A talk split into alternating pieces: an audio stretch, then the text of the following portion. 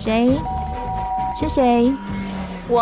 我，是我。我啊，是我，是我啦。谁在你身边？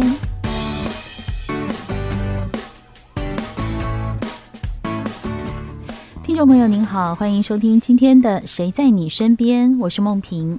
你知道吗？有一种来宾是在上节目的时候，哈，你会希望说，哇，无止无尽的访问他三个小时、两个小时，而且我都不要讲话，因为呢，他丰富的内涵还有好听的声音，会让你觉得哦，听他讲话就好了，可不可以？我都不用讲话。今天的大来宾呢，就是这一种来宾，就是我的偶像，是国光剧团的艺术总监王安琪老师。老师你好，啊，你才是我的偶像呢，金钟女神。哎呦呦，不要这样子说。今天会请王安琪老师来跟我们如沐春风一番啊，就是因为呢，国光剧团在十一月底到十二月规划了一出大戏，叫做《鬼风》。京剧唱念做打之极致发挥，嗯哼，哇！听到这个名词的时候，我就想，嗯，又鬼又疯，太符合我了，赶快请老师来。而且呢，老师自己说，再也规划出，再也规划不出这么硬的剧目，为什么？哦，这个观众、听众朋友听到“鬼风”两个字，眼前不要一片阴风惨惨。有很多人问我，为什么在这个疫情病毒期间规划这样这样子不吉利的戏码？可是其实大家如果对戏曲有一点兴趣的话，就知道我们喜欢戏的人哦，看到鬼戏跟发疯的戏啊，嗯，我们眼前绝不是阴风惨惨，而是。非常敞亮、非常明亮的一片叫好声。哦，因为演鬼戏，京剧演员演鬼戏，那个脚底下的功夫，鬼步有多棒，何况有的时候是踩跷，用那个裹小脚走鬼步，那真是阿飘啊！所以观众是不断叫好，对着 鬼，鬼有好，对鬼来了就叫好，然后发疯也是发疯，不是说演电影跟电视用特写镜头看他的肌肉眉目传之间的表情，不是这样，发疯完全靠肢体。好，怎么样用你的水袖、你的胡子、头上的翎子、头上的头发甩来甩去？好，所以鬼跟风是。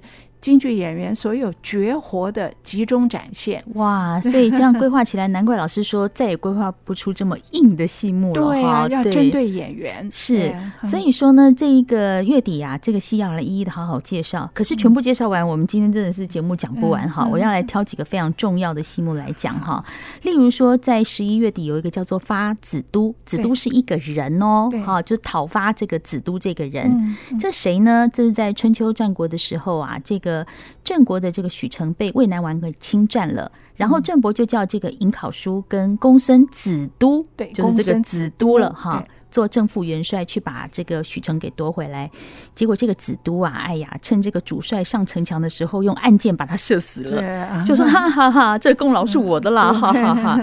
但是呢，人真的是不能做坏事，因为他就心虚嘛，啊，心虚就开始神经错乱，结果在这个庆功宴上就坠台而死了，因为最后他就发疯了，发疯了，发疯以后就死了，变鬼。对，好，所以这个发子都是一个这样的剧情，可是我们常称它为东方马克白，嗯，这什么原因？因为莎士比亚的马克白也是这样，他马克白是暗杀了他的国王，嗯，害死了国王以后，然后良心不安，所以他的夫人晚上梦游，他的夫人一直洗手，觉得洗不干净，啊，然后在这个众人面前，在梦游的时候说出了是我害死的，好，对不对？就把他的罪行在梦游的时候讲出来了。嗯，所以都是被心魔所困。嗯，那么这个中国的这出法子都讨伐子都，那么这个戏是。武生戏非常重的武生戏，我们是由国光一个很年轻、最优秀的武生李嘉德，嗯，他现在是我们的新偶像哦。是虽然年轻，可是圈粉无数，哦，小鲜肉，小鲜肉，而且不仅是颜值高，而主要是他的功夫好。嗯、哇，他的武功还有他的腿的那个功夫，你可以把他的身 身材分段看，他手里的功夫怎么样耍那个刀枪把子，然后他的腿一举起。来有多高？然后这出法子都呢，他因为是将是主帅，要要在战场上打仗，所以要是将军要穿着铠甲，然后头上戴着盔，还要插那两根翎子，背后有四面靠旗，脚底下还是厚底高靴，然后那个铠甲这一身有十公斤重，哇，至少十公斤。所以你想，我们平常如果穿戴上这样往台上一站，大概就快发疯。是，何况他要在戏里面演疯，好、哦，他他暗害了他的主帅，他自己本来是副元帅，对对，结果他放冷箭害死了主帅以后，就把主帅的功劳夺过来，他他也就晋升为主帅。嗯，可是他在回城凯旋回城的途中，就一直觉得有鬼魂在跟着他，因为他害死主帅嘛，对呀、啊，是不是主帅回来找我报仇？对呀、啊，嗯，所以他从马上骑着马，从马上就先摔下来。然后我们都知道，戏曲里面骑马是绝对不会有真马上台，对，所以是靠演员做出骑马而又摔马的动作，而且还要加上一个马夫。马童、哦，对，这样才能够虚拟出他在马上的样子。对，嗯、然后这个马夫绝对不是站在旁边的，他是要不断的翻滚、扑跌，所以这个主帅已经在上面翻来翻去，已经摔得一塌糊涂了。嗯、那这个马童还要在那边摔，所以这个双人的武功的表现，嗯，然后这还只是回朝的中途路上就已经疯了，然后等他回到金殿。回到金殿以后，哇，那这这个更是把他所有的罪行都好像有鬼魂附体一样，全讲出来了。嗯、然后自己还爬到高处，结果摔死，所以他要翻三张桌子，哦、从三张桌子上翻下来。所以这出戏《法子都》是不得了的京剧的武生戏。嗯，那比莎士比亚的《马克白》还要惊悚啊！因为武功的表现太高超了，嗯，所以我觉得这出戏如果各位不看，真的真的是太可惜了。而且我们心里面也不要一直没有我们的文化自信，因为这些这些故事，春秋战国的故事。到京剧舞台上展演的时候，那些演员太厉害，太厉害了，可以把这些故事演的绝不输莎剧，而且我觉得超过莎剧。嗯，老师刚刚说这个李嘉德，他也是个年轻演员嘛，非常年轻。对，然后呢，他要去演出那种呃坠马呀，然后翻滚，身上还背着很重的行当，他很年轻哎，怎么去训练呢？因为他是武生，对，武生就是要练这个东西。可是练的时候过程是要怎么样摔打吗？然后这出戏特别难，因为。他要不断的从马上摔下来，然后在地上翻啊滚啊，还要扑蝶哈。那么不是扑蝴蝶，是是要扑过去，然后要 叠在地上。老师你怎么可爱？对我刚刚讲出来以为是扑蝴蝶。然后教他的老师是天津非非常有名的一位严邦建老师。那严老师还没有来台湾之前，就跟他讲：“你先做功课。”怎么做功课呢？你平常就撞墙啊？真的用身体去撞墙吗？你就用身体去撞墙，撞得很厉害，要让自己你的五脏六肺通通习惯这种震荡感。那李嘉德真的去撞了吗？真的去撞，就每天。无时无刻就呃没事想到就看到墙哦撞一下，而而且不是轻轻的撞一下，他真的是努力的让自己的五脏六腑能够熟悉这种震荡感，因为这个戏要摔的太重了。其实我有看到国光的脸书就有写这一段，其实我看了以后，我心里觉得怎么这么认、对认真，然后做到这种事情，我心里觉得哇。心疼，而且觉得不去看怎么行？对呀，不去看怎么行啊？请各位十一月二十六号礼拜五晚场一定要来看。对，而且我们特别排在晚上，嗯，大概十点多一点点散场。嗯，你走出来，经过戏曲中心的门外面，你就会感受到 那个主帅站在那边看我吗？但是我就说沉浸式体验，就讲说人哦，不做亏心事，暗夜不怕鬼上门。就真的是因为做了亏心事的人，你才会特别觉得，嗯，谁在看我？对对对，这是一种哦，暗害了他人，然后觉得鬼在旁边的。但是另外有一种是。爱到做到鬼也要爱的这一种，这这女人呐、啊，这女人就是痴啊，痴情啊，这就是另外一出叫做《活捉》。对，活捉就是鬼抓人。活捉讲的就是这个宋朝的那个宋江啊，他收了这个阎锡娇做外室，就是小老婆啦哈，不敢这样。呃，正宫带回来，嗯、对小三了哈。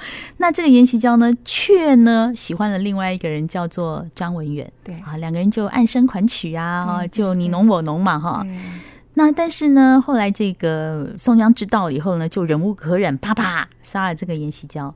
阎锡娇死了以后不甘心，嗯，因为我这个老王还在外面呢，舍不得啊，啊，就晚上就到这个张文远家里去，就把他抓回来了，对，到阴间去 再续前缘，对，活捉，对，叫活捉，这也是我们呃在十一月底的一出戏。对，十一月二十八号礼拜天下午，对，那天有好几出戏，最后还有唐文华老师的击鼓骂曹，哇！然后前面我们是由这位年轻漂亮的林婷瑜，嗯，她来演这个延禧娇，《水浒传》水浒四大淫妇之一，其实非常精彩。我们要先来听一下我们呃林婷瑜的这一段唱啊，嗯，林婷瑜长得很可爱，哎呦漂亮。漂亮，然后来演这个女鬼，真是艳死人了。我们来听一下哈。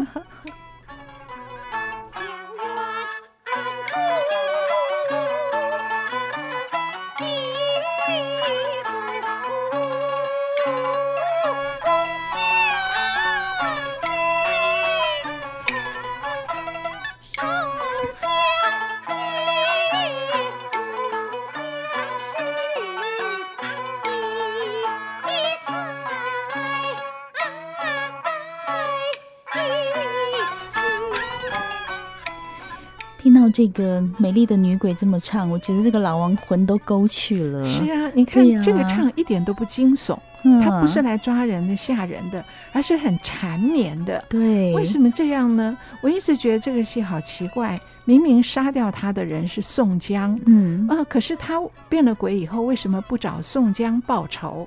原来活捉。他回到鬼魂回到阳间，不是来报仇的，他是因为一个人在阴曹寂寞难耐，嗯、所以一定要把他的这个情人勾到地府，情，情勾。所以这个戏其实是爱情的勾引，要要把他。勾到地府跟我偕老黄泉。哦，所以这个你听他刚刚唱的是缠绵的，他是跟张文远在回忆我们两个人是怎么认识的，然后我们认识之后我们做了哪些事，然后越讲让那个张文远，张文远本来一看鬼来找他，本来是惊吓的，结果却陷入了这样的一种回忆往事、回忆旧情的缠绵的情境，所以这个戏的情调。好怪，嗯，他有非常惊悚的一面，鬼出现了，然后人吓死了，所以有好多好多身段。你想想看，人吓被吓到的时候有什么身段？他用头发。甩法，哦、他吓坏了，所以他整个头发这样子，这头也发晕了，所以一直在甩法，然后身体要不断的又要摔屁股坐着，又要摔墙背，还要摔那个叫做钻被窝，嗯、还要提灯影子，什么什么吓都吓死，吓都吓死，所以好多武功的动作。然后这个鬼呢，这个演鬼的林庭瑜啊，嗯、要踩跷。就是裹小脚，嗯，对，而且他特别踩了硬跷，跷还分软的跟硬的，嗯，一般大家都踩软的，对，软的已经很难了，更何况踩硬的，嗯，因为硬的那个着力的地方更少，跟地面衔接的地方几乎就只有足尖，然后你穿上了这这么小的鞋子以后，你整个人没有办法放下来，没有办法像。芭蕾舞还可以放平，他没有办法、嗯、哦，所以他整个这样子，你跑了几分钟以后，你全身的重量就压在你的脚尖上，嗯、那个腿会麻掉的。哇，哇，很辛苦啊！这个练这个硬敲啊，林庭瑜哦，哭了不知道多少回，心疼啊，真心疼。可是他的老师、嗯、黄雨玲老师就会跑过来，跑过来跟他讲说啊，你要撑住，练成以后，这个功夫就长在你脚上，真的，你，你就。别人抢不走，所以他必现在他可以练到什么地步呢？他就平常把它当时尚的鞋子穿，就这样走来走去。然后他还可以蹲下来，还滑手机，就这样蹲着，两个小脚，两个足尖，这样蹲着脚走，然后踮着脚蹲，踮着脚蹦蹦跳跳。因为戏里需要这样，还要踮着脚翻下来，整个戏他是踮着脚的，哦、这样才能演出鬼鬼的样子，鬼抓人。对，对，所以又有惊悚，而又有妩媚缠绵、嗯、啊，很恐怖的。但是又觉得哦，好好好美，好甜呢、啊。哦。所以最后这个男的并不是说被他掐死，嗯、而是我半自愿的，我跟你去吧。然后精神耗弱，所以啊啊啊。啊这样子一声一声的越来越弱，越来越弱。我的精气神，对，气息渐微，精气神被你勾走了。最后我全身站不起来，跟一个影子一样晃晃晃晃，嗯，跟你到阴曹地府去偕老黄泉，好恐怖哦！哇，真的叫做爱到爱到咔惨死 哎，就是这种。呃，在在阳间的那个情爱没有完全，然后干脆到阴间去，去，而且还是被他的这个女人这样拉着走。哎呦，不知道要高兴还是不高兴哎。嗯、这个戏是黄雨玲跟陈清河非常有代表性的拿手戏。嗯、这次我们请他们两位交给这个年轻的林庭瑜和王永增。嗯，哇，这个年轻人演过之后，老师要在明年七月再。出来演，所以我们今天先看十一月二十八号林庭瑜、王永增的活捉，然后明年我们来看黄雨玲跟陈清河的活捉。这听起来真的好精彩！我光是想说那个鬼林庭瑜踩的那个跷，因为这样子他上半身就不太会动，像鬼这样飘来飘去，但是一动很快。对对，那有一个人站在舞台上，上半身没有动的飘过去，哇，很可怕。对，可是又美，可是太美了，用想就觉得太美了。对呀，难怪我现在可以理解安琪老师在上节目刚说，只要鬼呀风出来，大家都叫好，一片叫好声。对，因为太美了，你就看到一个人这样飘过去。对，我突然觉得我想要练这样子，把大家吓一吓。你要先哭哭很久，没办法，没办法，这个太专业了哈，很美的鬼哈，我觉得这个这个也是本来就是个漂亮。的艳鬼，然后他的整个的是表演的身段动作又美得不得了。对啊，我们前两个礼拜在阳明交大艺术季，嗯，先演了一场台积电赞助的。哇，那天那个观众就是在那个鬼飘出来的时候，观众就不自觉的这样子提起起来，然后就开始拍手。我完全可以想象，不是直接拍，而是先这样惊叹三声后，然后一起拍。我觉得没有看过的人真的会吓到，说这人怎么可以这样走路？怀疑他脚上装了轮子吧？对，所以呢，这个没有看过美美丽的鬼的美丽的女鬼的朋友，真的大力推荐要看，要看活捉。对，好，这是一种美丽的女鬼，但是有另外一种呢。讲起来也是蛮悲情的，这也是国光里面一出叫做《烂柯山》哈。烂柯山，对这个呢，其实我看到这个剧情也是不知道该该觉得难过，还是该觉得你活该。其实我说不上来，这怎么讲呢？这个呃，烂柯山其实就是朱买臣休妻。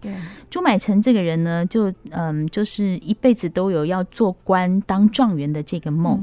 他的妻子呢，崔氏啊，就是几十年都没有吃饱穿暖，就陪着朱买臣做这个状元梦。可是呢，真的是吃不饱又喝不暖呐，就想说那好啦，你把我休了吧。我去另嫁他人这样子，但是呢，可怜的崔氏其实也没有嫁到好人家。对，到后来这个朱买臣终于啊，终于当上了状元。对，这个崔氏呢，因为也没嫁到好人家，也没吃饱饭，他一生想要吃饱的这个很小的愿望没有达成。后来这个朱买臣就当了当了官了嘛，回来了嘛。那崔氏就就去求他说：“那你你可不可以再把我娶回来？”那这个这个朱买臣也是个。哎，他就把水泼在地上，说：“覆水难收，如果你收得回来 啊，我就收留你。”是啊，好好悲。看完我真不晓得该该评评价什么。这个这真的是悲剧，嗯，真的是家常的悲剧。因为有的悲剧是国家的，好像是忠臣被害，嗯、或是什么国家的家国兴亡。嗯，这个戏完全就是吃不饱、肚子肚子饿的悲剧，贫困。贫贱夫妻百事哀，就是这样。嗯、他们其实感情很好，嗯、而且朱买臣，我们也不能说他是做官的梦，而是古代的读书人本来就是要。上京赶考嘛，他也没别的长处了，也没有长处。我就我是用功哎，我非常非常用功，我就每年参加联考，结果我考了 十九年都没有考上。真的，那我也不能 做别的事，也不能，我就是要读书啊，不能糊口，读圣贤书啊，对不对？对。他这么用功的人啊，他妻子也支持他每年联考，哦，结果结果最后他实在饿到，这真的是家里只有几粒米，然后他的先生跟他说：“你一粒米去加七担水，这样可以煮。”出 让大家来糊口的东西，好可怜哦。那那时候刚好有一个媒婆跑来跟崔氏说：“我我有一个人呢，他家里有几十栋房子，嗯，你嫁过去，你绝对不会吃不饱。”那那一刻，崔氏心动了，就想我这一生让我吃一顿饱饭吧，就请求朱买臣跟我离婚吧，就是古代的话就是给我休书吧。嗯、那朱买臣好伤心哦，朱买臣休这个休书怎么都写不下去，所以我们从这个逼休，逼迫他写休书开始演。嗯、哦，那一刻我们已经觉得很可怜了。可是因为因为这样的看到了朱买臣的无奈，嗯、所以最后朱买臣高中状元，跨马游街，回到家乡，嗯、看到这个疯癫的崔氏女拦住码头的时候。他不是不要收他，而是他要先缓一缓这口气，对所以先马前泼水。你把它收起来了，我就收你。可是我觉得朱买臣心里是想。先气气他，然后我还是会收的，再把他收回。嗯，没有想到这个崔氏已经疯癫了，她没有嫁到好人呢。那个所谓的有几十栋房子的人，其实他是一个木匠，他是造了几十栋房子，嗯、那房子都不是他的。这这这诈骗集团，对啊，诈骗集团。嗯，所以崔氏在一一滴水一滴水收回盆子里的时候，嗯、他说：“我再也收不回来了，怎么办？”嗯、然后听到。那边的水声好像比较大，那边是一条河，他那里水可能比较多，我到那边去收，结果他就走进河里淹死了。嗯，哇，那个朱买臣那一刻要救已经来不及了，他我想他懊恼极了，我干嘛要气他一气呢？嗯，那结果他就叫人打捞起来，在他的墓碑上写上“朱买臣之故妻”。哦，哎呦，我觉得好可怜哦，这个真的是一个。真真的是家常的悲剧哎，贫贱夫妻百事哀。这出戏是昆剧，嗯、可是一，一我们刚刚介绍的都是京剧。那么这出戏是陈长燕跟邹慈爱，长燕呢？长燕他们两个戏精啊，真会演呢、啊。嗯、昆剧大家想起来都会觉得好像要唱很慢，唱很多。这出戏戏剧性很强，他有唱，可是并不是那个大段抒情的唱，而是很快的融在剧情里面的有对话。这样的一个戏剧，一个昆曲的戏剧性很强的戏，而且我觉得他发挥了昆曲的特长，把两个人的内心哦，真的是刻画入微。嗯、所以这个戏我每次看，我都觉得不是眼泪要掉出来，而是心里痛苦不堪，嗯、尤其是替女人 觉得可悲可怜。当然，那个男的朱买臣也很可怜。嗯、所以这个戏是在发子都的前面。十一月二十六号，我们先让各位看一个这样子日常的悲剧，嗯，然后我们再看法子都这样一出大武戏，嗯，两个疯子。